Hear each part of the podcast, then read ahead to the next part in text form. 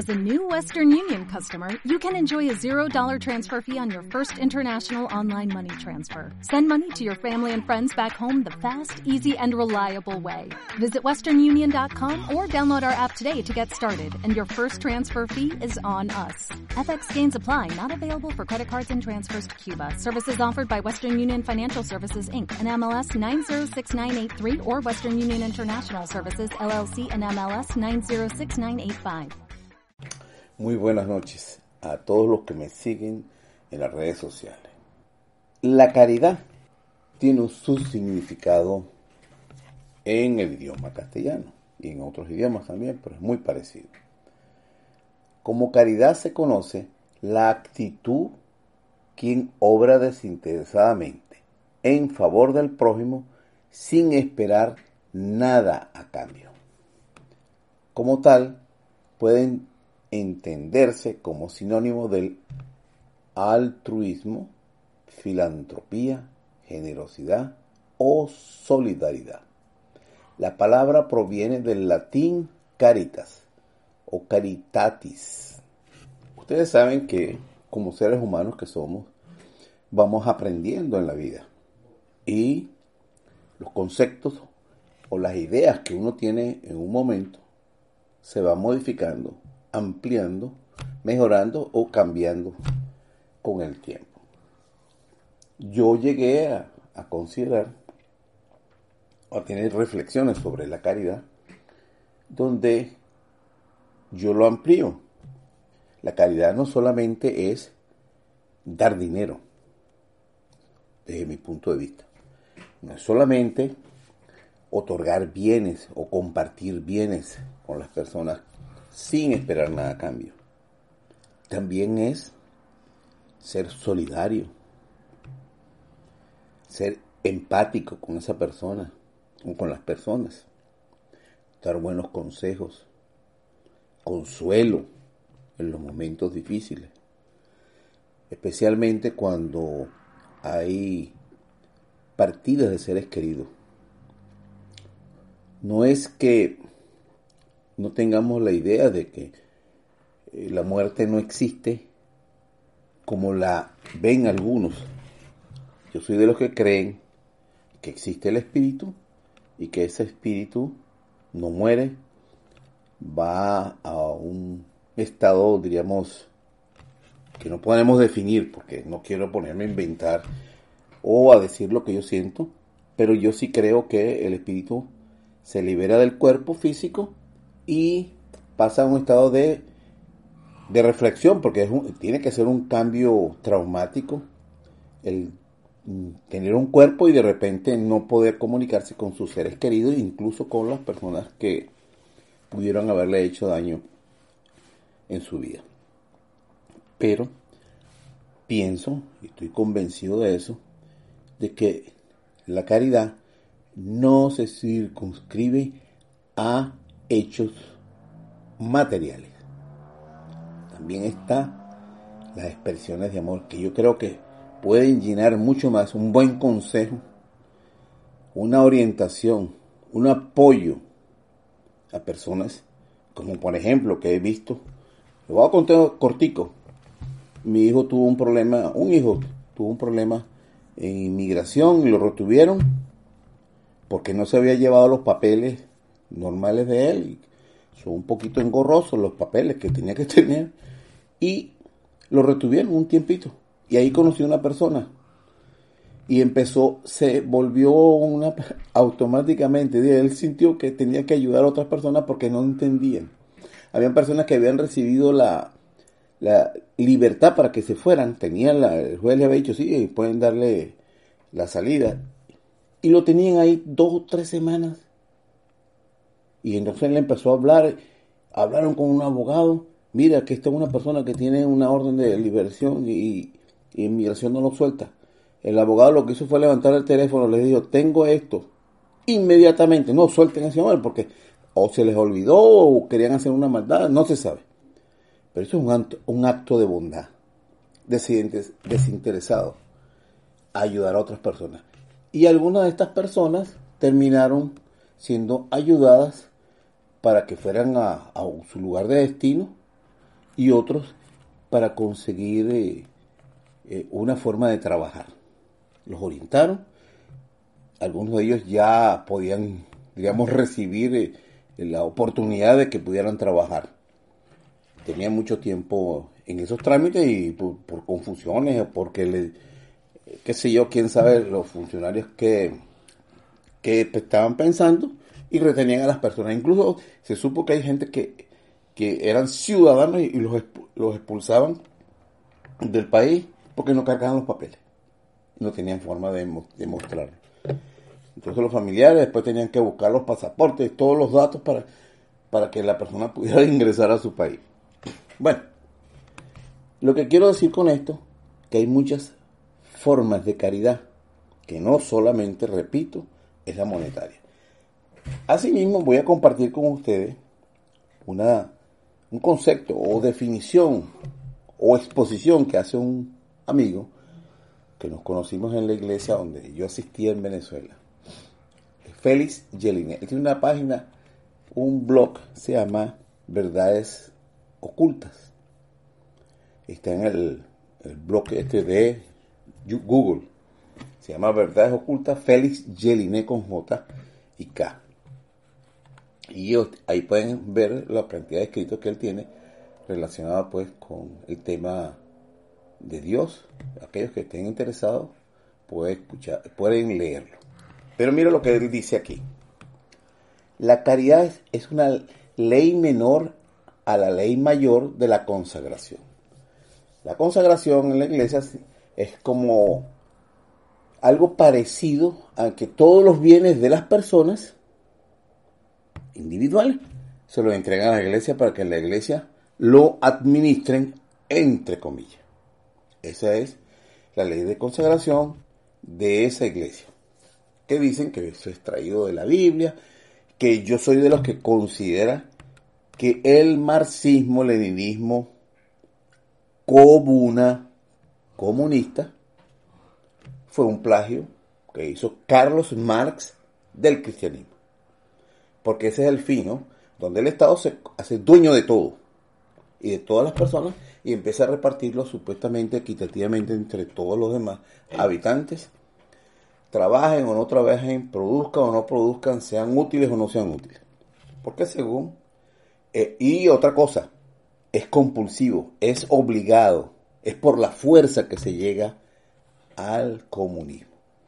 Y la ley de consagración que habla Félix es algo que también en cierta forma es medio compulsivo porque a las personas se le dice tienes que entregar todos los bienes de la iglesia a la iglesia para que sea administrado por ella equitativa al resto de los eh, miembros pero si no lo haces entonces eres segregado apartado es decir que entonces hay en cierta forma cierta digamos eh, aprensión o eres o no eres no hay término medio ahí.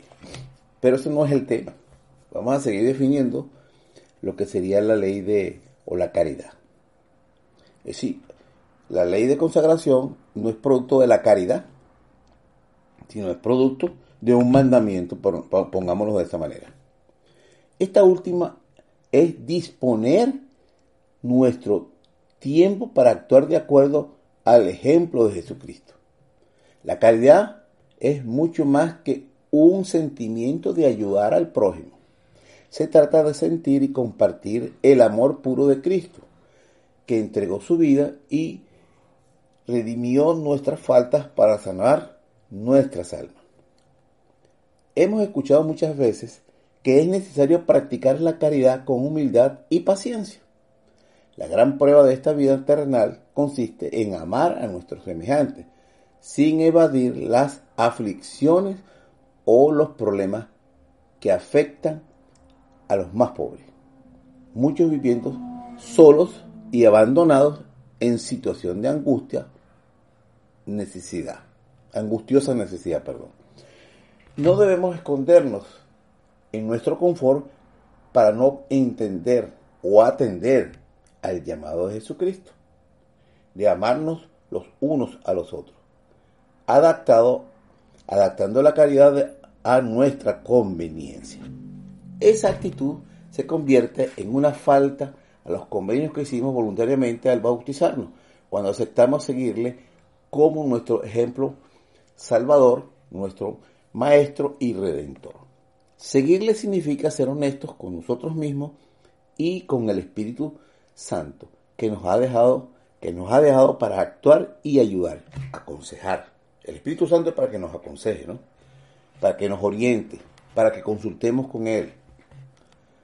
Al actuar solo, preservando nuestro interés, se convierte en una pesada carga, sobre todo cuando al paso del tiempo sentimos que la vida se nos agota, pero seguimos teniendo conocimiento del amor, que descartamos a veces de manera consciente o ignorándolo, en el momento de servir al Señor, ayudando a otros. El Señor nos aconseja practicar el amor puro mediante la caridad. El mundo está lleno de oportunidades para ejercerla diariamente, comprometiéndonos a estar a nuestro lado mediante su espíritu. Bueno, esta es una definición que él tiene muy particular sobre la caridad. Ahora, cuando uno es miembro de una iglesia, se convierte en una comunidad. Bien sea con solamente practicando la ley de los diezmos o participando en actividades dentro de la iglesia. Es decir, dando de nuestro tiempo. Es decir, es una forma de caridad. Nuestro tiempo aportamos en la iglesia para dar clases, para orientar, para aconsejar, para visitar. Es decir, una cantidad de actividades que pueden haber en una iglesia que ayudan a nuestros semejantes sin que esté de por medio el dinero los alimentos, medicinas, es la atención de poder orientar, escuchar a otras personas en sus dificultades. Esto estamos hablando de una comunidad. Esa comunidad se organiza para ver por los miembros. Fíjense bien, ese es mi concepto de una iglesia. Nos reunimos todos entre todos hacemos esfuerzo mancomunado para ayudarnos entre nosotros mismos de acuerdo a nuestras propias necesidades. Pero hay iglesias, la mayoría, las más grandes, las más pequeñas, las mayoría, tienen un objetivo. Conseguir muchos miembros, la mayor cantidad de miembros posible, por medio del proselitismo, por medio de de los discursos, por medio de propaganda en los medios de comunicación, muchas cosas, muchas actividades, para que paguen diezmos. La mayoría de esos diezmos van al mantenimiento de los pastores, sacerdotes, es decir, ellos necesitan comer, ¿verdad? Necesitan tener casa, donde, donde vivir, necesitan cierto este, tienen necesidades pues para poder sobrevivir, no andar menesteroso. O, o, pidiendo para comer, o pidiendo para pagar la luz, es decir, son gastos, vamos a decir, necesarios. Pero, a, a la vez, como hay tanto dinero en diezmo, entonces esos recursos su, en su gran mayoría va a construir iglesias capillas, centros de actividades de las iglesias, de todas las iglesias. Basándome un poco en, digamos, observaciones, análisis de gente que se ha hecho rica y hay gente que aconseja de cómo se hizo rico, hay uno que se llama Padre Rico, Padre Pobre. Eh, Kawasaki, una cosa así. Nació en Hawái. Y él dice que la peor inversión que hay es edificios y casas, pagados con tu propio dinero. Tú puedas comprar todo eso con dinero prestado de los bancos. alquilas y cuando eso tenga una plusvalía, compras no al banco, el banco te presta el dinero para comprarlo, con el tiempo eso va a dar una plusvalía y entonces con esa plusvalía lo agarras y compras otra casa y sigues pagando los préstamos, préstamos, préstamos, préstamos, pero no con tu dinero. Porque eso es un gasto. Eso no es un activo como la gente está pensando. eso no, si tú tienes, te compras muchos edificios, muchas casas y no las alquilas, no le sacas provecho para pagar los préstamos, para que haya una utilidad y comprar más y elevar tu nivel de riqueza, entonces se convierte en un gasto. Bueno, todas las capillas, todas las iglesias tienen un gasto enorme, bestial de mantenimiento, nada más, de puro mantenimiento. Y hay iglesias que se gastan billones anualmente para construir capillas. Porque eso atrae pagadores de diezmo o pagadores de limosna, como lo quieran ver. Es decir, su mayor esfuerzo no son las personas, son los edificios que atraen eh, miembros. Y bellos edificios, hermosos edificios, hechos por la mano del hombre para que las personas vayan y reciban instrucción, orientación, pero todo a esa persona le cuesta. Yo lo he catalogado como el club más caro que hay, porque tú lo único que tienes que hacer es, aportar el 10% de lo que te gana. Y eso no es lo que dicen los diezmos en la Biblia.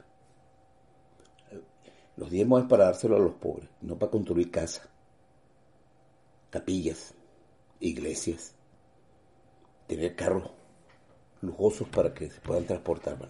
la mayoría de las iglesias evangélicas, los, digamos, los dueños de esas iglesias son potentados. Y le voy a poner un audio para que ustedes vean hasta el extremo de dónde se llega de eso. Porque yo estoy viendo aquí, en lo escrito de, de Félix, donde él le pasa la carga es al, ser humano, pero él es miembro de una asociación, de un grupo, una iglesia, un conjunto, que debe abocarse a velar por todos los miembros, los que tienen dinero y los que tienen dificultades. Pero aquí él enfoca que la caridad es del que, de la persona individual contra otra persona individual.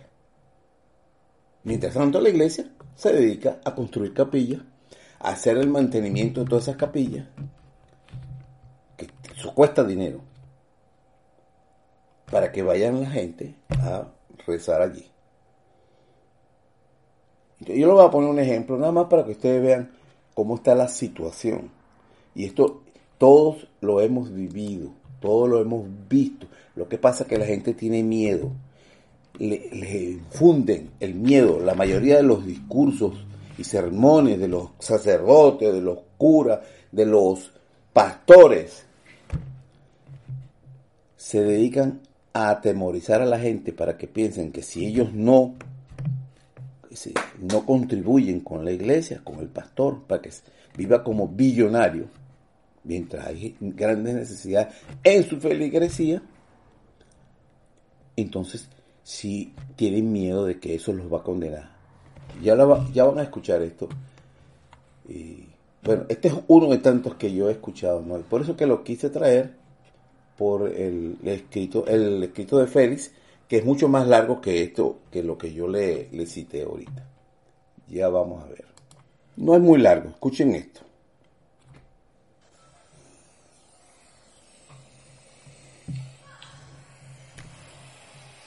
como reyes estoy llamando a los reyes, a los príncipes de Israel.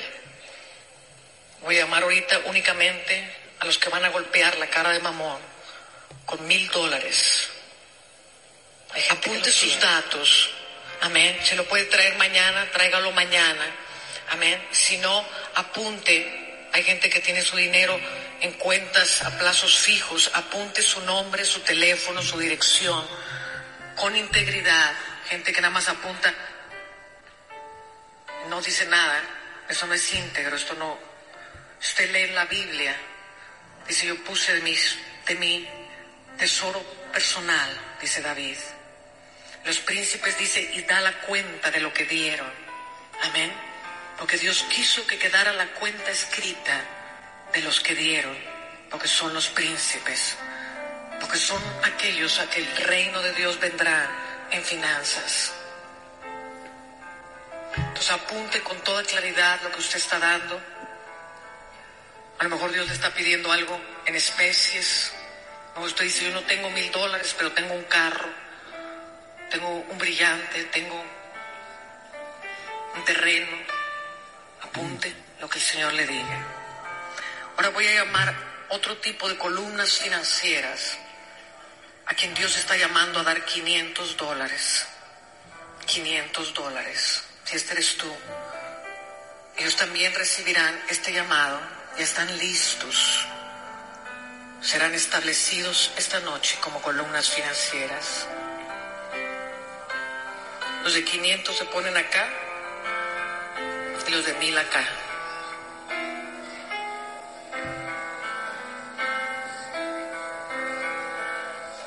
Su cheque. Pero eso no vale mil dólares ni 500 dólares. ¿Eh? Entonces espérate tantito porque todavía no estoy llamando eso. Ok. Santo. Voy a orar por los príncipes y luego le voy a dar oportunidad a todos los demás que obedezcan a Dios como quieran. Hacer que esto no sirve para nada, mi amor. Usted necesita, ¿quién es esto? Gisela. Usted necesita poner su dirección, su teléfono. Esto no es íntegro. Hay que hacerlo con íntegro. ¿Eh? Ah, ya puso el cheque, no es promesa. Perdóname, disculpe. Ok. Dirección. Ok. Varón está sembrando su casa. Al Señor.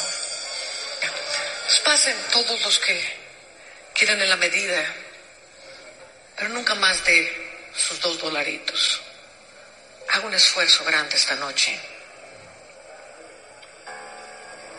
Que dieron un salto al vacío y se quedaron sin nada. Esta noche quizás no tienen ni para el transporte. Mañana no saben ni qué van a comer. Están en cero. Si este eres tú, quiero que vengas al frente, por favor. Ellos son pobres porque espiritualmente su tierra es árida. Por eso no tienen finanzas.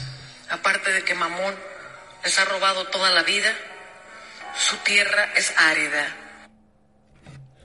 Bueno, ustedes ven el trato y la manipulación.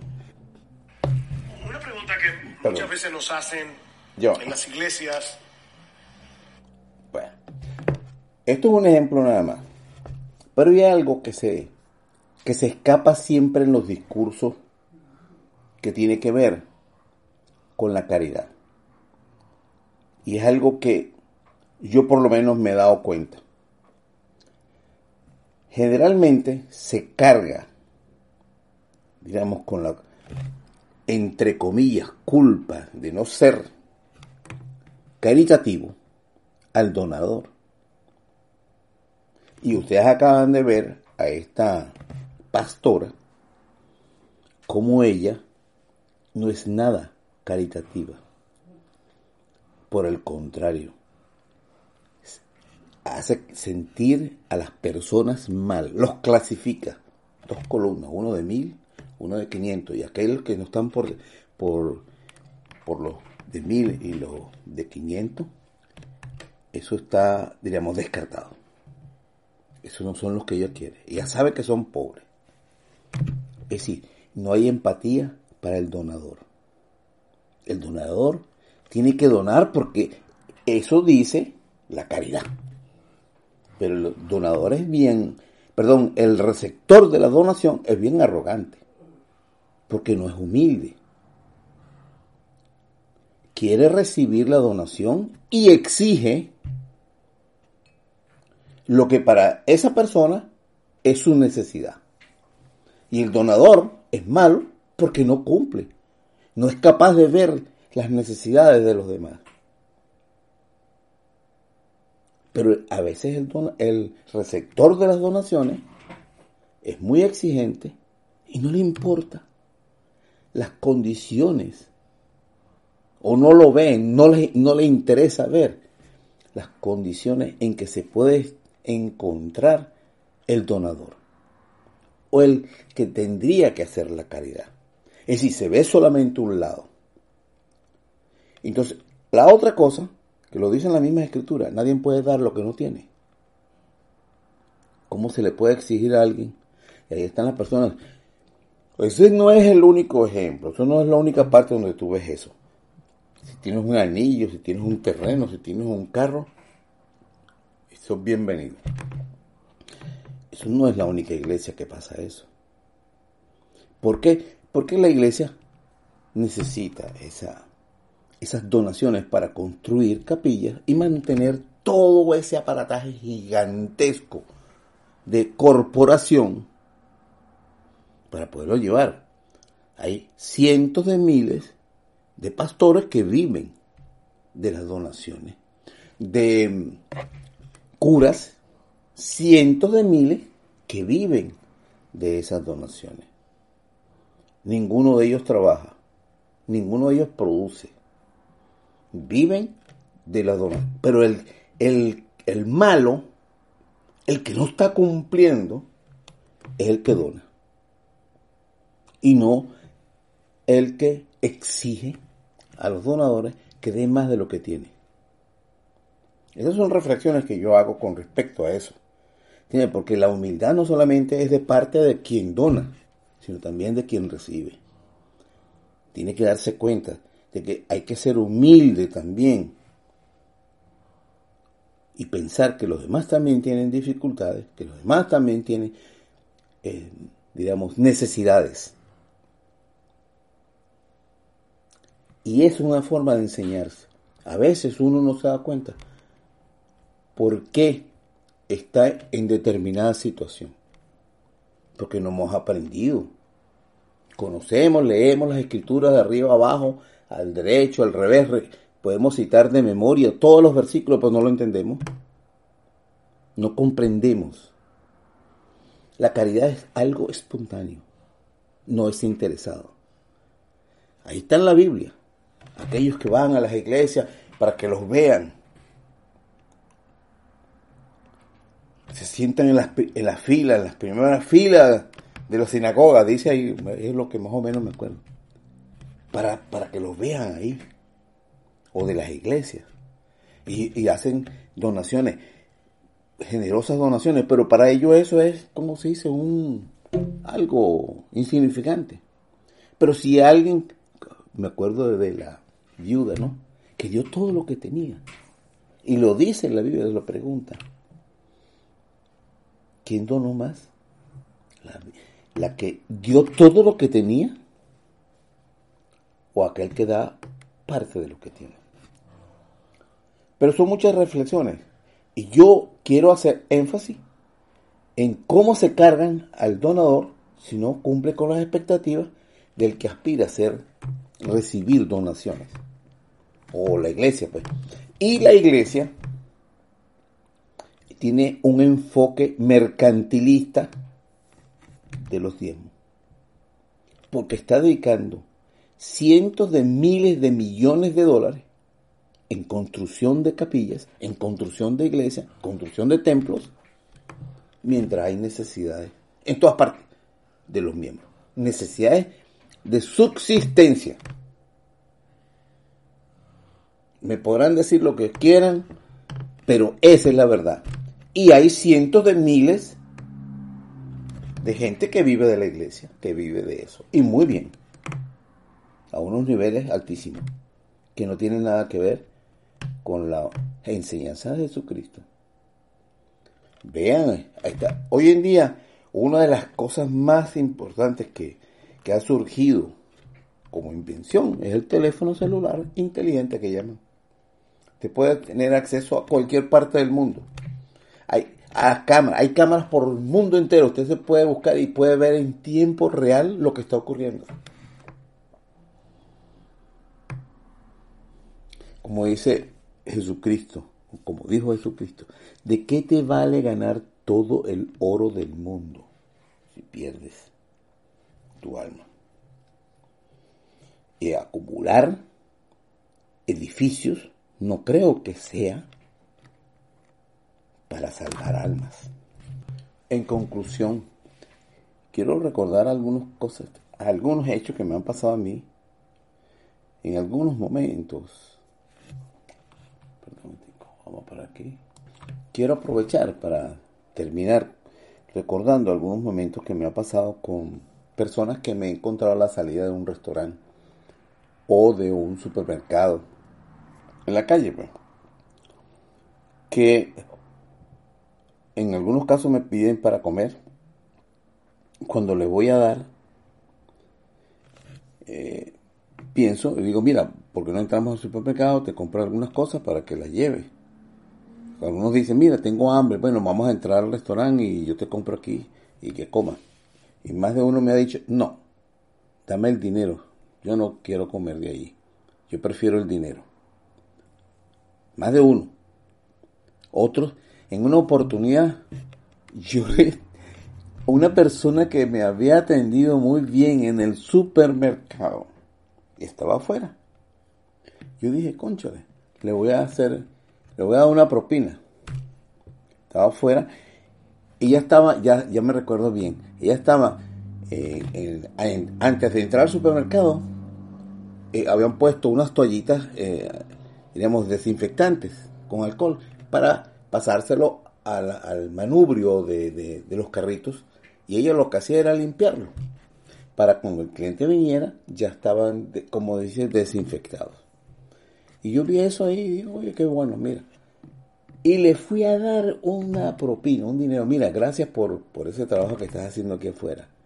Y la persona me miró de arriba abajo y me dijo, no, muchas gracias, no lo necesito. No, pero si esto es una propina, eh, para que todo, bueno, están aquí haciendo una labor y están afuera, está haciendo calor y esas cosas. No, no lo necesito, pero una forma despreciativa. Yo me sentí que la estaba ofendiendo con eso. Y así, dentro del supermercado. Y después vi en un letrero que lo, que lo subí a la internet que decía en la, cafetería, que había una cafetería en el supermercado, estoy esperando, eh, estaba comprando comida ya preparada, estaba en un lado así, al lado estaba una cafetería, y entonces tomé la foto porque me quedé sorprendido. Se le pide a los clientes que no le den propina a nuestros empleados. Yo digo, esto es inconcebible. El único sitio donde yo he visto eso, que aquí en Estados Unidos se acostumbra, es una costumbre normal, aceptada por todo el mundo, dar propina. Entonces, ahí estamos hablando, ¿no? No estamos hablando de caridad, pero quizás la persona lo ve así. Pero muchas veces, como vengo repitiendo, se carga al donador como el responsable de ser generoso, de ver por los pobres, pero no se ve cuál es la actitud del receptor de esa donación, que en muchos casos no son muy satisfactorios, ellos no lo sienten que es suficiente, que eso es poco para ellos. Tengo muchas cosas que, relatar porque me han pasado muchísimas cosas que, que, eso yo lo relaciono porque yo no me veo solamente en un aspecto de, una situación, yo también veo la otra parte. Yo tenía un compañero de trabajo, cuando llegaban sus clientes yo se los respetaba y le guardaba eh, la nota, mira, le vendí esto y esto y esto y esto, un cliente tuyo que vino buscándote y él hacía lo mismo conmigo. Un día me compró un carro, yo tenía mi carrito, me compró un carro nuevo y me dice él, ay, qué bueno, ya vi que te compraste un carro nuevo bueno, entonces tenemos carro. cuando tú estés aquí en la tienda vendiendo y yo tenga que salir a visitar a los clientes eh, para instalarle lo que le vendíamos, yo me voy en el carro. Y después cuando venga, después sales tú a visitar a los clientes tuyos. Yo le pregunté, bueno, tú me vas a dar el 50% de la inicial del carro, me vas a ayudar a pagar la gasolina y me vas a ayudar a pagar el seguro y, y la esto y las cuotas del pago del vehículo. Tremenda ofensa. Porque yo no era como no era camarada con él. Digo yo, bueno, está bien, ¿no? Así piensa mucha gente. Y lamentablemente lo vemos que esa ideología política muy arraigada y mucho han confundido mucha gente que lo quieren hacer ver como que es obligación y no un acto de generosidad de que la persona comparta sus bienes. Y aparte de eso, no son agradecidos. Es decir, no tienen que manifestarlo, pero se les nota en la actitud que no son agradecidos. Y eso a, a nadie le gusta ser rechazado, hasta en lo más mínimo, y más cuando está haciendo un gesto de generosidad. Que pasen buenas noches. Y sigan donando, pero no esperen nada a cambio. Ni siquiera le paren el gesto ese de desagrado de las personas que reciben a veces las donaciones. Y no son, digamos, suficientemente humildes para aceptar lo poco que considera él esa donación para él. Que pasen buenas noches.